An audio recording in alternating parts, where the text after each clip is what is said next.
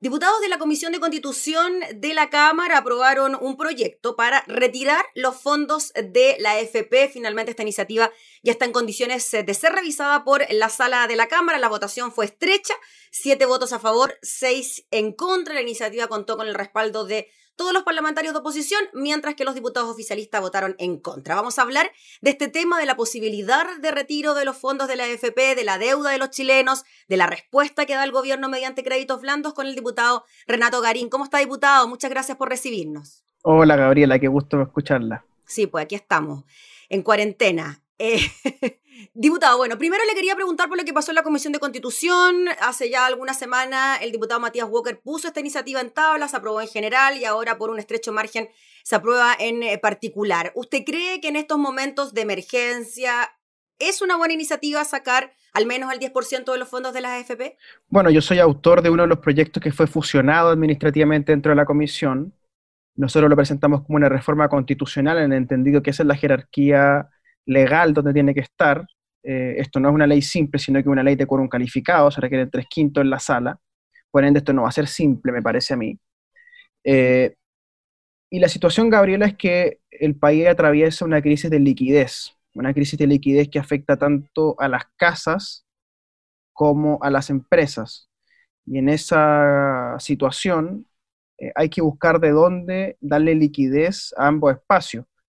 Y lo que nosotros estimamos es que con el 10% del retiro de la AFP se podría entregar a la economía del orden de 10 mil millones de dólares más o menos, que entrarían a circular tanto en comercio como en pago de deuda y otros aspectos de la vida de los chilenos. Diputado, ¿por qué desde el gobierno se dice que una medida de estas características, y quizás es un concepto bastante básico, esto sería pan para hoy, hambre para mañana en relación a las futuras pensiones de quienes retiren estos fondos? Bueno, porque al retirar una parte de los recursos, eh, el prorrateo más adelante evidentemente va a dar una cifra menor.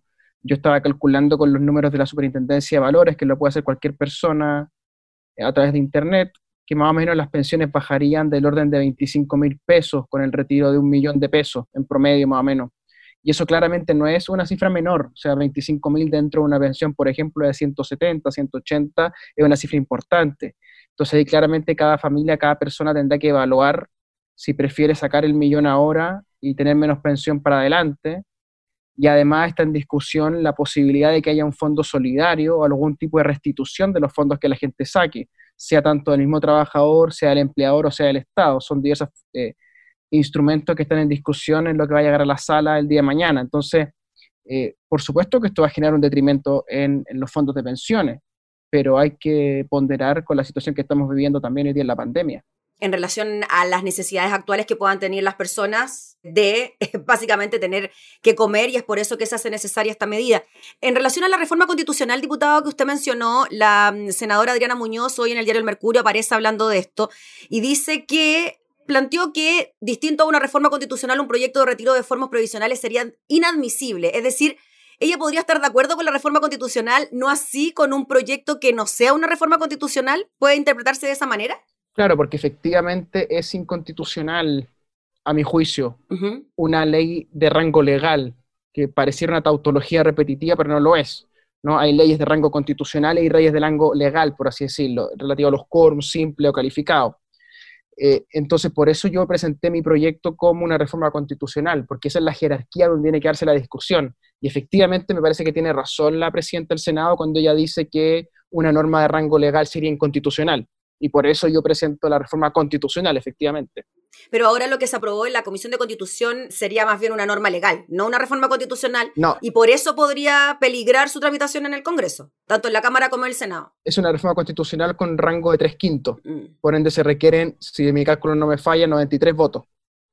Que no es tan simple de conseguir, es una mayoría bastante amplia esa. Sí, ah, bueno, viendo lo, lo que ocurrió en la Comisión de Constitución donde parlamentarios de gobierno, claro, votaron en contra. Diputado, en cuanto a la economía nacional que de alguna manera tiene un sustento en los fondos de pensiones de los chilenos por las inversiones que se hacen en la bolsa, etcétera. ¿Tendría algún tipo de consecuencia dentro de lo que son las arcas económicas del país que se retiren estos fondos? Yo soy más bien escéptico de eso, ¿ah? porque si uno saca la cuenta, Gabriela, en los fondos de pensiones más menos, números gruesos, hay del orden de 180 mil millones de dólares el 10% de eso son 18 mil millones de dólares, que sería la torta total a retirar, digamos, ¿no? si sacaras el 10%. Sin embargo, cuando uno mira la encuesta CADEM de ayer, eh, del orden del 60% de las personas retirarían los fondos, o no todas las personas retirarían el 10%, por ende, esa cifra de 18 mil millones de dólares hay que castigarla, hay que rebajarla, y queda más o menos en 10.800, 11 mil millones de dólares más o menos. Si usted me dice que 11 mil millones de dólares es mucha plata, yo le diría que no.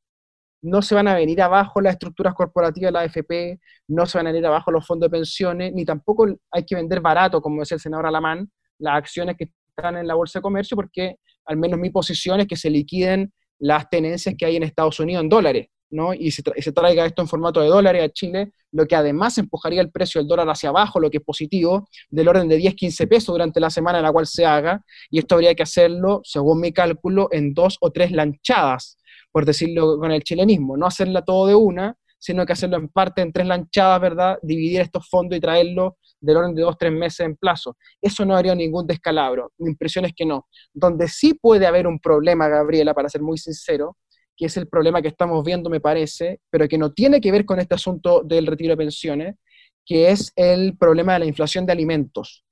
Hay un problema de inflación de alimentos donde la alimentación se está volviendo muy cara, ¿no? Y esto lo dice mucha gente, se está constatando en supermercados, particularmente en Santiago, particularmente en algunos sectores de Santiago. Pero ahí hay otros factores jugando, por ejemplo, el agua. Todo aquello donde pasa la producción eh, por agua, frutas, verduras, ¿verdad? Carnes, que requieren mucha agua para producirse, se han ido encareciendo, hay una inflación del agua. Vamos a ver cómo responde el tema de la lluvia ahora en esa materia, pero yo sería escéptico de que eh, liquidar del orden de 11 mil millones de dólares para los fondos de pensión y pasárselo a la gente, que vaya eso a la economía después, que eso genere un descalabro. El descalabro está en otro factor económico. Diputado, ya que mencionó el tema de la inflación por los alimentos, haciendo un paréntesis de lo que es de alguna manera el retiro de fondos de pensiones, ¿usted cree que la cosa se viene grave en ese tema? Se lo pregunto porque también desde la FAO surgió una alerta alimentaria por una posible hambruna a nivel internacional debido a la escasez de alimentos producto de varios temas, ¿no? La sequía en algunos países, las dificultades que hay para exportar e importar alimentos y también las precauciones que están tomando los países de mantener su producción local para el consumo también de sus propios habitantes y no enviarla a otros países. ¿Cómo ve usted ese escenario? Efectivamente, el informe de la FAO es eh, catastrófico. Estamos hablando de que prácticamente un tercio del mundo se está viendo afectado por una posible hambruna y de ese tercio del mundo puede ser que la mitad de eso realmente padezca la hambruna, es decir, un 15% del planeta Tierra en condiciones de hambruna. Eh, me parece que en Chile eh, no tenemos esas condiciones estructurales tan graves. Tenemos miles de hectáreas para cosechar y sembrar, sobre todo en mi zona, en lo que es Peñaflor, Melipilla, Talagante, tenemos miles de hectáreas fértiles, eh, los valles más fértiles probablemente de todo Chile están en mi zona lamentablemente muy olvidados, muy dejados atrás por la, nueva cultura urbana del país, ¿no? O sea, se ha separado mucho lo rural de nuestro esquema de producción eh, geográfica, pero yo sí veo el problema en las cadenas de abastecimiento y en las carnes en particular. Eh, se nos están muriendo muchas cabezas de ganado, se ha dejado de producir carne, sobre todo en la zona centro-sur, eh, más bien se ha radicado esto en Osorno, hacia el sur, y eso nos puede producir un problema de carne a nivel interior, porque se consume mucha carne en Chile. Y tenemos también un problema de que el país pasó de una condición de eh, anemias, de eh, problemas alimenticios por eh, falta de nutrición, a tener una situación de obesidad, sobre todo obesidad infantil. Entonces ahí tú tienes un problema donde más que desnutrición, en Chile lo que tú tienes son trastornos alimenticios. Trastornos alimenticios que en el contexto del encierro de la pandemia se van agravando, es decir, la gente que es azucarómana se vuelve más azucarómana, la gente que consume muchos carbohidratos consume más carbohidratos, la gente que consume mucho alcohol consume más alcohol, y así por delante, digamos. Entonces, yo pienso que el problema en Chile, si bien puede ser de orden alimentario, tiene más que ver con la nutrición y el problema de cultura nutritiva del país. Mm. Bueno, por eso la dieta keto es tan importante, ¿no? Claro, yo soy un firme promotor de esa cultura. Sí, por acá también andamos por ahí, diputado, así que bien. Diputado, Ayer, sí, ayer el Banco Central emitió una información bien importante diciendo que el 75% de los hogares están endeudados. O que su ingreso corresponde, que el 75% de su ingreso corresponde a deuda, para decirlo correctamente. En virtud de eso, ¿qué le parece la propuesta del gobierno de entregar estos créditos blandos, cero interés, con un año de gracia, para poder de alguna manera solventar los gastos y las dificultades económicas que están teniendo los chilenos? Claro, lo que pasa, lo que está diciendo el Banco Central en el fondo es hay un colapso de índole financiero a nivel microeconómico. ¿no? Y esa, esa condición de colapso, endeudamiento, yo creo que está en la sombra de lo que ocurrió en octubre. Mi lectura del proceso de repetir un sector del Parlamento, sino que es también un problema de estructura del gasto y el ingreso familiar. Y esa situación es muy grave, creo yo. Y estamos en una cultura de la deuda, una cultura de la deuda que ha endeudado a las familias, que ha endeudado a los estudiantes con el CAE, que han endeudado a los municipios, Gabriela, o sea, municipios que tienen de déficit 70 mil millones, Valparaíso, por ejemplo, cuando Jorge Chap asume Valparaíso, asume con 70 mil millones de pesos de déficit. O sea, ¿cómo usted que llega a, una alcaldía, gana la elección, se sienta en el sillón edilicio, quiere gobernar su municipio y de repente le dicen, ¿sabe que alcalde usted debe 70 mil millones de pesos? Tiene un déficit, tiene un hoyo. Entonces, ¿cómo hace eso? Eh, tenemos municipios más chicos, por ejemplo, Peñaflor, eh, el, el exalcalde lo entregó con 2 mil millones de déficit y así por delante, digamos. O sea, donde usted mire, Chile es un país donde la deuda se ha eh, construido como un canon de desarrollo. Empresas endeudadas, municipios endeudados, ahora el Estado se va a endeudar, la familia endeudada, los estudiantes endeudados. Y se nos presentó siempre como la única opción. Y eso eh, tiene dos consecuencias graves. Primero, ha construido un poder bancario enorme. Eh, la clase bancaria chilena tiene un poder enorme que tiene unas grandes ramificaciones en los medios de comunicación, ¿no? particularmente el grupo Luxig, el grupo Falabella, eh, que tienen el grupo Sayé, que tienen La Tercera, que tienen Megavisión, que tienen Canal 13, desde donde se empuja un relato oficial respecto de esto. Y en segundo lugar, me parece que ha debilitado estructuralmente las condiciones de desarrollo del país, porque le ha dado demasiada preponderancia a la élite financiera eh, y muy poca a la élite industrial y a la élite agrícola. Entonces eso ha descompensado, por así decirlo, nuestro modelo de desarrollo y ha empujado demasiado hacia la deuda eh, cualquier estructura de negocio. Entonces, si usted tiene una microempresa, tiene cualquier cosa, tiene que pasar por el banco y el banco el que decide. Y allí donde debiera estar el Banco del Estado, que es supuestamente la herramienta pública para ingerir en estos asuntos, el Banco del Estado se ha transformado en un banco comercial más. Y es por eso, diputado Garín, de que se ha de alguna manera establecido el concepto de que el Estado debe endeudarse para de alguna manera ir a salvar a los chilenos que están con problemas económicos. Eso en vez del retiro de los fondos de la AFP. Como que se instalado ese discurso, ¿no? Sí, sí, o sea, está muy instalado, está muy instalado de lado y lado, digamos, o sea, desde los diputados del Frente Amplio hasta la UDI, repiten la idea de que eh, hay que endeudar al Estado. Yo soy muy escéptico de eso, yo pienso que el Estado ya tiene ahorrados 11.800 millones de dólares, que es nuestro fondo de estabilización, eh, tenemos además un presupuesto nacional de 75 mil millones de dólares, si usted suma son casi 90 mil millones de dólares en, en, total.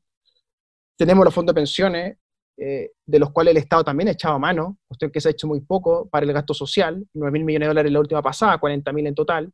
Entonces, cuando uno mira la estructura del gasto del Estado chileno, a mí no me convence la idea de la deuda pública. Yo lo que soy más partidario que le planteé al ministro Briones es que ejecutemos el presupuesto de nuevo. O sea, partamos de nuevo el año fiscal, rehagamos el presupuesto y volvamos a pensar el gasto en Chile. Pero ahí topamos con el asunto eh, incómodo que es que habría que romper la tradición de que la ley de presupuesto dura de noviembre a noviembre y que adelantemos esa discusión y que sobre todo los grupos de presión dentro del Estado, me refiero por ejemplo a la NEF, se abran a la posibilidad de que reformemos el gasto público en Chile, sin que eso signifique echar a nadie a la calle, porque también sería contradictorio que en una crisis del empleo que tenemos, el Estado empieza a echar gente para la calle para ser más eficiente. también sería contradictorio. Entonces, lo que yo propongo es un presupuesto en base cero, reestructurar el gasto sin echar a nadie a la calle. Y ese presupuesto en base cero sería, de alguna manera, comenzar a discutir ya el nuevo presupuesto y el que regía hasta noviembre. ahora. Que ya no existiera. Claro, es muy simple. Se hace una ley que deroga el presupuesto anterior, se cierra el año fiscal y se hace una nueva ley de presupuesto a partir de cuando se apruebe. Y eso nos permite entonces reestructurar el gasto, porque yo le pregunto a usted, usted por ejemplo ahora está en su casa, yo estoy en la mía. Sí. El Estado se está ahorrando mi oficina y la suya. La luz, el gasto, el agua, todo lo que uno consume en la oficina, ¿verdad? Esto por miles de oficinas públicas. O sea, el Estado no está ejecutando mucho de su gasto público. ¿Qué digo yo? Reasignémoslo, reestructurémoslo. Y en vez de seguir discutiendo la plata chica, que estamos todas las semanas discutiendo que 800 millones, que 200 millones, que puede ser muy importante, pero no es, no es lo de fondo. Coloquemos toda la plata grande en la mesa y los 75 mil que tenemos, más lo que no está ejecutado este año, mm. más lo que tenemos ahorrado, que en total pueden sumar incluso, según mis cálculos, del orden de 95 mil, 100 mil millones de dólares, que es mucha plata, con eso hagamos el gasto público a un año y medio plazo. Y el próximo año, a final del próximo año, volvemos a la red de presupuesto. Me parece que eso es lo ordenado, lo correcto. O sea, diputado Garín, en definitiva, no más endeudamiento para el país, claro. no más endeudamiento para las familias. Que es lo mismo, ¿ah? ojo ahí Gaby, que es que cuando uno endeuda al Estado, endeuda a la gente. Mm. Porque después el Estado, ¿qué paga? Con los impuestos y con su actividad económica, con su IVA básicamente, que es el principal ingreso del Estado. Sí, claro.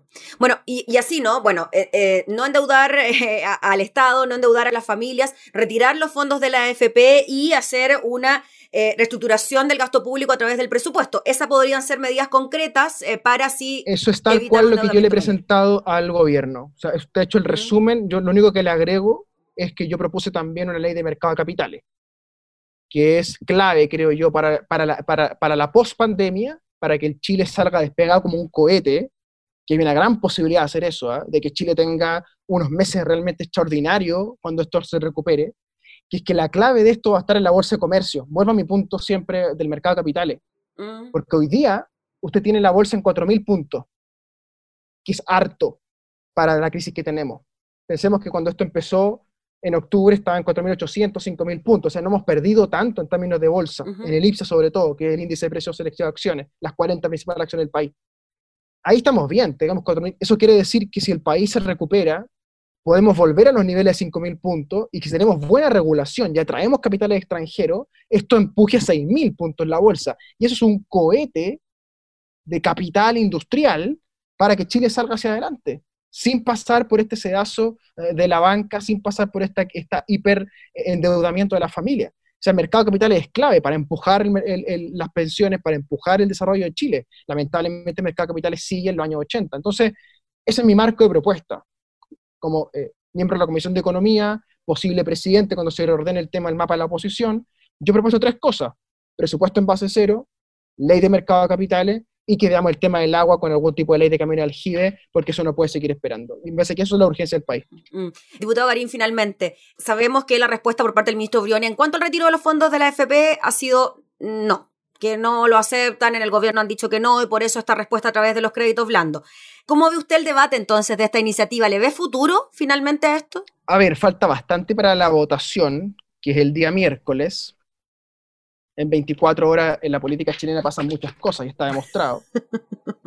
Eh, pero yo soy escéptico de que esto se apruebe, porque 93 votos es mucho dentro de la sala de la Cámara de Diputados. Si esto no prospera, me parece a mí que vamos a vivir una gran tensión en las clases medias, que se han quedado sin liquidez. Y ese problema o va a salir por hiperendeudamiento o va a tener que salir de asignación directa del Estado. Porque en el fondo lo que está proponiendo el gobierno, que es bien curioso, ¿no? Transformar la Tesorería General de la República en una especie de prestamista de última instancia. Eh, que es de nuevo, deformar la forma jurídica. O sea, eh, con el tema del postnatal de emergencia, eh, se transforman las, licencias médicas en postnatales. O sea, se deforman ambas formas jurídicas. Y ahora nos aparece con la Tesorería General de la República convertida en, una, en un prestamista después que se nos dijo que el Banco del Estado, con el ex ministro Sichel, iba a ser quien iba a conducir el tema crediticio. Entonces, el gobierno tiene que ordenarse. Si esto va a ser rechazado mañana, eh, vamos a tener que esperar una propuesta. Y lamentablemente la lógica del gobierno, Gaby, es muy curiosa, que es que primero se opone. Esto es inconstitucional, impresentable, una falta de, de fundamentos técnicos.